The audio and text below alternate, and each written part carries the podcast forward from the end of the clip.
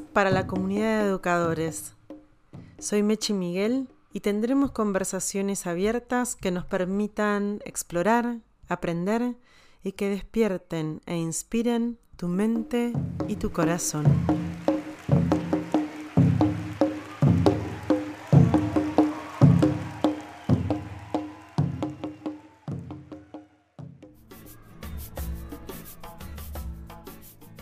Quiero compartir con ustedes una conversación muy distendida que tuve con el ministro de Educación de Córdoba, Walter Graubach, que está transitando su cuarto mandato como ministro de Educación de esa provincia. Eh, fue muy importante para mí compartir y aprender de él, de sus intervenciones, de sus observaciones, del tiempo que le dedicaba a la lectura de las resoluciones para hacer buenos aportes en el Consejo Federal y entonces a la hora de ser secretaria de Estado y liderar muchas de las conversaciones que se dieron en el Consejo Federal, pude tener esa experiencia de aprendizaje junto a este, para mí, gran ministro de Educación.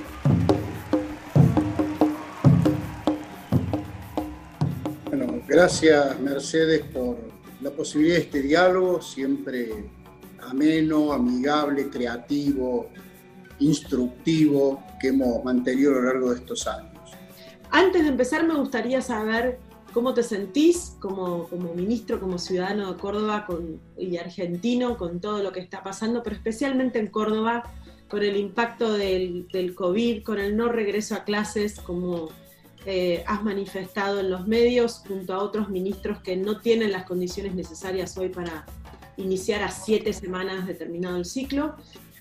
Mira, es muy, es muy paradójico lo que uno siente. Por un lado, cuando uno está en la función pública, pierde ciertas libertades, pero gana en la posibilidad de hacer, de tener que asumir eh, una responsabilidad que implica, en el caso de la provincia de Córdoba, a un total de estudiantes de más de 960 mil estudiantes en nivel inicial superior en todas sus modalidades, sin contar obviamente la educación universitaria que es muy importante en esta provincia. Y eh, en un territorio de 165 mil kilómetros cuadrados, que son los que tiene Córdoba, con una realidad bien interesante para mi gusto. Eh, tenemos tanta diversidad, tanta, heterogeneidad regional que creo que ahí hay una riqueza. ¿no? Eh, tenemos mucho que compartir con nuestras provincias hermanas que nos rodean y uno hasta lo nota en la tonada de los cordobeses que habitan cada lugar. Yo creo que ahí hay una gran riqueza. Si a eso le sumamos la totalidad de gente que viene a vivir, a estudiar, a trabajar a Córdoba, de muchas provincias, la verdad es que nos da un, una, yo diría un interesante panorama sociológico como para pensar. Ahora, ¿cómo me siento? Y decía lo paradójico. Nosotros veníamos con un entusiasmo. Yo asumí en el año 2007 como ministro y acompañé a dos gobernadores y la verdad es que empezamos la gestión siempre desde el primer día como si estuviésemos al borde del último día. Yo no sé si es bueno, porque es una suerte de apresuramiento donde uno a veces no tiene el tiempo suficiente para detenerse a reflexionar, pero también bueno, la continuidad nos ha permitido introducir cambios, algunas posibilidades de mayor educación, extendiendo la matriculación, llegando a sectores, sobre todo los sectores populares que no tenían tantas posibilidades, por ejemplo, en la educación inicial o con las jornadas extendidas, eh, o creando escuelas secundarias nuevas, sino que eh, bueno, también eh, tratando de mm, escuchar, mirar, mirar experiencias. Nosotros hemos mirado mucho la ciudad de Buenos Aires, donde eh, nos parece que el componente cultural, eh, académico que tienen, siempre hay cosas que aprender, que uno puede, en algunos casos, copiar y no tengo ninguna vergüenza en decir que cuando las cosas están bien hechas y son adaptables hay que copiar. Y si no, aprender del proceso que hicieron y generar las adaptaciones que uno tiene que hacer. Me parece que eso es el aprendizaje, eso es el desafío de conocer. Y de pronto el COVID, que ha sido como un freno, y ahí yo diría, hay cierta frustración. Este desafío nos ha llevado de seguir educando en pandemia, nos ha llevado a tener que utilizar medios que veníamos incorporándolos lenta, eh, permanente y lentamente, las dos cosas, al sistema, como la utilización de los medios digitales, de un día para el otro, lo que veníamos haciendo, yo diría, en forma incremental, pero que nos costaba, un tema cultural duro, de un día para el otro todo el mundo tuvo que meterse en lo que es la educación remota, sea con medios digitales o no, depende de la zona, y eso nos significa un desafío tremendo que yo creo que es una de las cosas que nos va a quedar como capital acumulado, como experiencia, el uso de los medios digitales. ¿Cuáles crees vos que son las oportunidades? Ya sabemos cuáles son los desafíos, la brecha social, la brecha de conectividad, todo lo que le va a recaer como una nueva demanda a los, a los, a los organismos del Estado, pero a tu entender, con tantos años en la gestión del sistema educativo de Córdoba, ¿cuáles son para vos las grandes oportunidades que esto presenta y la mirada hacia el futuro? ¿Qué van a dejar detrás porque quedó superado y qué tienen que abrazar y conservar porque lo ves como una gran oportunidad? Yo creo que este uso masivo de educación, la inversión en la educación remota y el uso masivo de los dispositivos digitales nos van a ayudar a fortalecer la escuela. Eh, cuando volvamos a la presencialidad, y esto hay que tener claro, no es lo mismo la utilización de educación bimodal en el nivel inicial, en el primario, en el secundario. Yo creo que mm, tenemos que sostener la escolarización, nada más que hay que reconfigurarla. Y en eso los medios digitales van a ayudar a la reconfiguración cosas que antes se hacían en el seno de la escuela se van a poder hacer en el hogar o en otros ámbitos fuera de la escuela y la escuela va a pasar a ser un ámbito donde probablemente el compartir, el trabajo en equipo, el desarrollo de lo que hace a la indagación, investigación, eh, la recreación con el otro, van a ser territorios propicios. Entonces, si alguien estaba acostumbrado a ir a la escuela y tener algún profe que todavía sostiene una clase magistral, bueno, la verdad que hoy esa clase puede estar tranquilamente en medios digitales, si el profesor aprende y el Estado desarrolla eh, mm, clases, que no es fácil dar clases virtuales, yo creo que así como en una época las bibliotecas, los manuales ocupaban un lugar eh, vertebrante de la propuesta educativa donde se apoyaban los docentes y lo utilizaban obviamente los chicos, hoy la generación de programas, toda una propuesta curada en términos de calidad del contenido, calidad de cómo se presenta el contenido, eh, el hipertexto para que el alumno también vaya de la lectura a, un, a un video o poder indagar en esa biblioteca universal que posibilita Internet, que requiere desarrollar ciertas capacidades. Todo eso, yo creo que los estados o el sector privado que lo quiera hacer con seriedad, bueno, van a ser una alternativa de apoyatura y va a permitir que se aproveche el tiempo escolar de un modo distinto. La escuela no solo transmite conocimiento, también es una forma de vida. ¿Eh? adquiere, uno adquiere valores de la convivencia, la educación ciudadana, además del mundo del futuro, eh, en distintos planos, el que uno busque profesional o laboral, eh, cada vez se hace más con un trabajo en equipo y un trabajo creativo y colaborativo.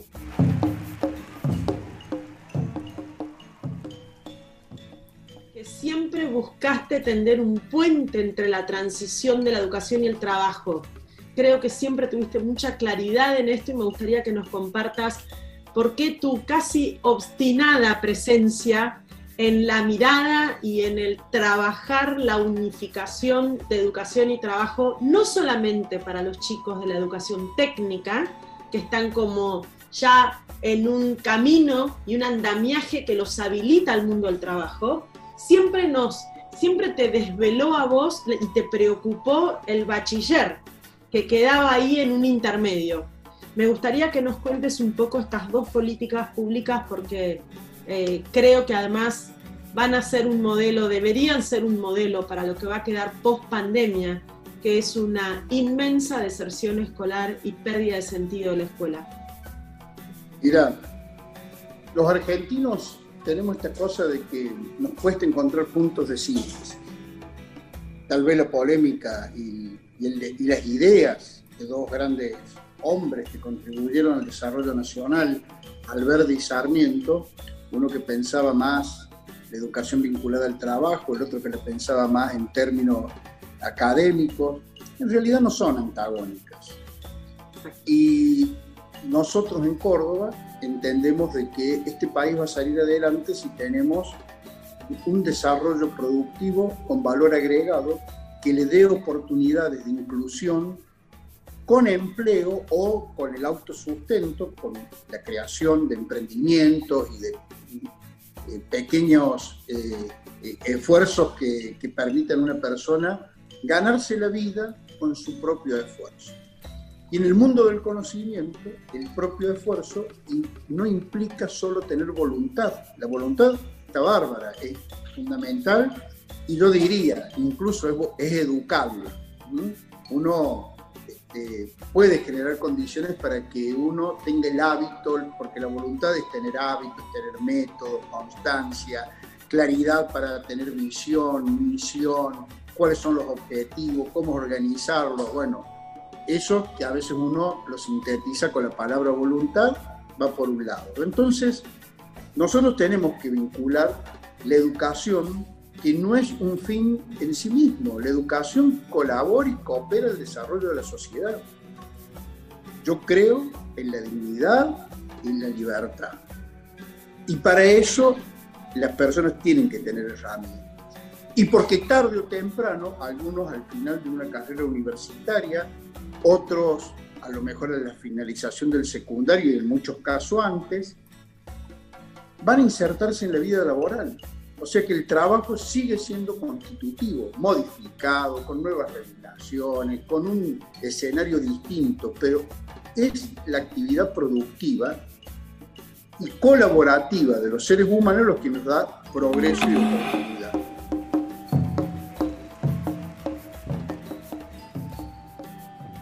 Mientras te escuchaba, tomé nota de, un concepto que utilizaste, que en boca de un ministro es muy lindo escucharlo, y es que la escuela tenga sentido. Y cuando en el operativo Aprender, sobre la base de 27.000 profesores del nivel secundario y directivos, les preguntamos en el año 2017 por qué consideraban ellos que los jóvenes abandonaban la escuela. Y más del 40% dijo porque no la, no la encontraban interesante. Entonces, todo esto que vos eh, eh, estás contándonos que han hecho en Córdoba, esto es lo que fue también tema de agenda en el G20, con 28 países discutiendo sobre el núcleo duro que representa la secundaria para la transición al mundo del trabajo o de la continuidad de estudios. En el mundo representa una problemática. Entonces me parece que ahí de nuevo yo siempre rescato que Córdoba tuvo hace muchos años esta visión de tender este puente, de volverla significativa, que los jóvenes encuentren un sentido y dejen de levantar la mano, como digo siempre, levantan la mano para decir, profesor, ¿y esto para qué me sirve? Entonces me parece que tanto las, las escuelas PROA como las PIT lo que tienen es que desde el inicio los convoca a hacer, a construir su futuro, su profesión, su pasión, los conecta con algo que les encanta. Y ahora un tema que, tenía muchas ganas de que pudieras compartir, porque siempre hemos tenido larguísimas charlas sobre el desafío de la República Argentina y su sistema educativo, que somos un país federal, y me gustaría que eh, nuestros oyentes conozcan tu mirada sobre lo que es ser federales, lo difícil que es, lo complejo. El federalismo es capacidad distribuida. Y nuestro país tiene muchas desigualdades. Y una de las desigualdades está centrada en que a veces se ejerce una especie de federalismo radial, o sea, desde el centro a la periferia, lo cual yo diría es un federalismo rengo. Es mejor que si fuese solo centro, pero el centro que tiene una capacidad eh, que yo diría muy aprovechable, puede a veces anular el desarrollo de las capacidades propias, porque vivimos dependiendo, vivimos mirando. ¿Y a qué le damos capacidad distribuida? Que todos tienen que crecer lo más que puedan y en ese crecimiento se genera experiencia y la experiencia nos permite poder observar desarrollos positivos y buenos que hace otro. También cometemos errores. El error también enseña. Entonces, en la medida que haya capacidades distribuidas y sistemas, yo diría, de una suerte de federalismo horizontal, la relación no solo tiene que ser provincias-nación, tiene que ser provincia-provincia o provincia-provincia más nación. Yo creo que Argentina tiene salida si somos capaces de aumentar la potencia de actuar. La potencia de actuar es una frase de hace 500 años probablemente uno podría decir muchísimos más. Lo que pasa es que lo pongo en boca de Baruch Espinosa, que él, en su visión filosófica, consideraba que los seres humanos tenemos una potencia de actuar que nos hace creativos, solidarios, que nos permite el progreso. Entonces, si el federalismo no genera potencia de actuar, no es federalismo. Si el federalismo es regañar recursos ante el poder central y el poder central entra en una negociación, te doy algo, pero si haces esto otro a cambio, eso, bueno, podríamos creer que federalismo algo tiene, pero me parece que no es la idea de la potencia de actuar. A veces, muchas veces, la mirada de la política educativa recae en la visión de un grupo de ciudadanos de la capital de la República que los limita mucho a poder ver, entender y conocer, apreciar y valorar todo el territorio nacional, con todas las, las diferencias que ustedes tienen las provincias, con sus riquezas, es tan grande nuestro país y hay tanta diversidad que cobra mucho sentido lo que vos estás diciendo de la importancia de esta relación de provincias con provincias y no estar todo el tiempo, no necesitan depender de lo que se decida a nivel nacional desde la Ciudad Autónoma de Buenos Aires. Entonces me parece que, el ser federales es un tema que genera mucho desafío, tanto para los que están en la gestión nacional, como en la conversación del Consejo Federal y como en la libertad y la habilitación a que ustedes, los ministros y ministras, tomen decisiones e implementen la política pública nacional con sus diferencias.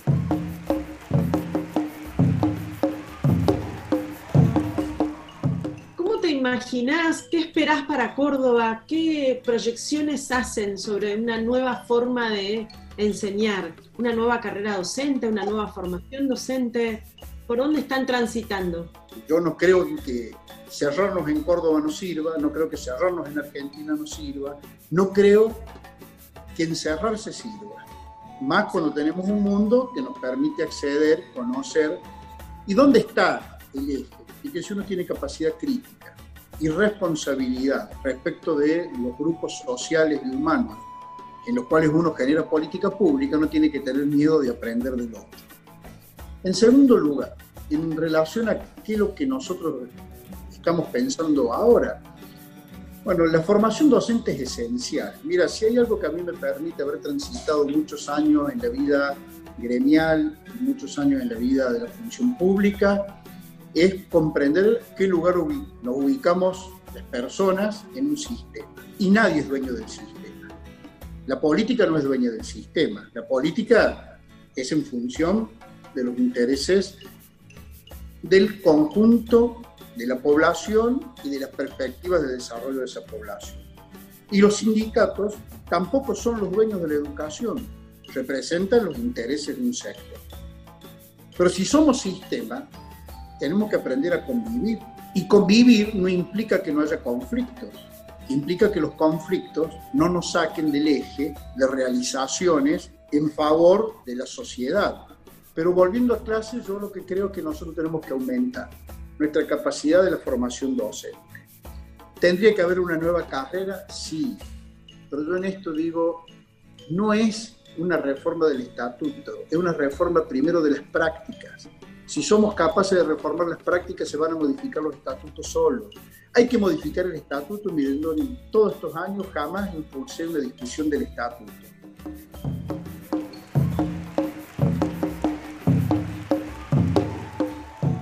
Para terminar, ¿cuál fue una experiencia, un experienciaje, una experiencia de aprendizaje en lo personal, en lo profesional, como político que sos, eh, que te cambió la vida, un punto de inflexión, algo que aprendiste y lo conservas hasta el día de hoy?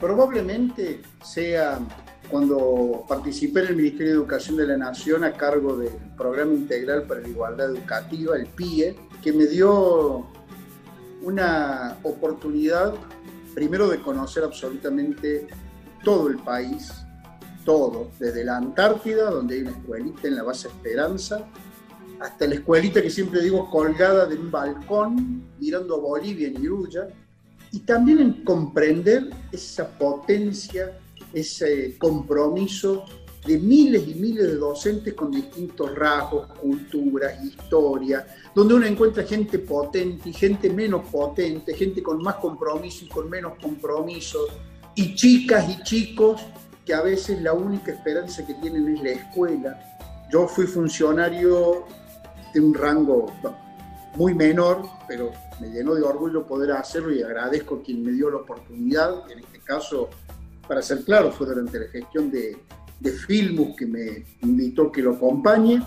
En ese rol me permitió también este, ver cómo podía la escuela pública volver a adquirir un rol que estaba relegado eh, totalmente, ¿no? por décadas, no importa los responsables, por décadas. Eso fue una experiencia esencial, por allí empecé a trabajar y eso me permitió también sostener la mirada de que no estamos para satisfacer el ego propio, estamos para alumbrar la mirada de las niñas, los niños, sobre todo los más humildes.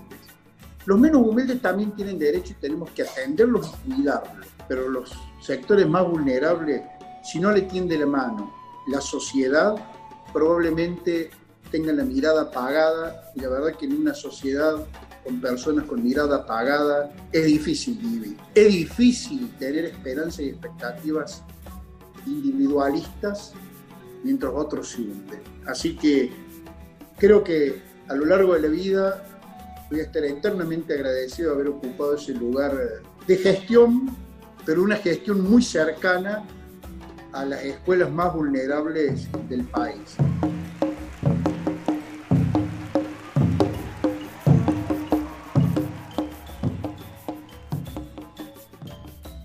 Qué lindo, Walter, todo lo que decís. Y me quedo con este mensaje de la Argentina potente tan lindo, tantos, tantos miles, yo siempre digo, miles de docentes silenciosos, invisibles, escondidos en los rincones hermosos de la Argentina. Gracias por esta charla distendida con mate y ya nos podremos ver y dar un abrazo como corresponde, comer las delicias cordobesas que me invitas cuando ando por ahí. Gracias a vos, Mercedes, un verdadero gusto.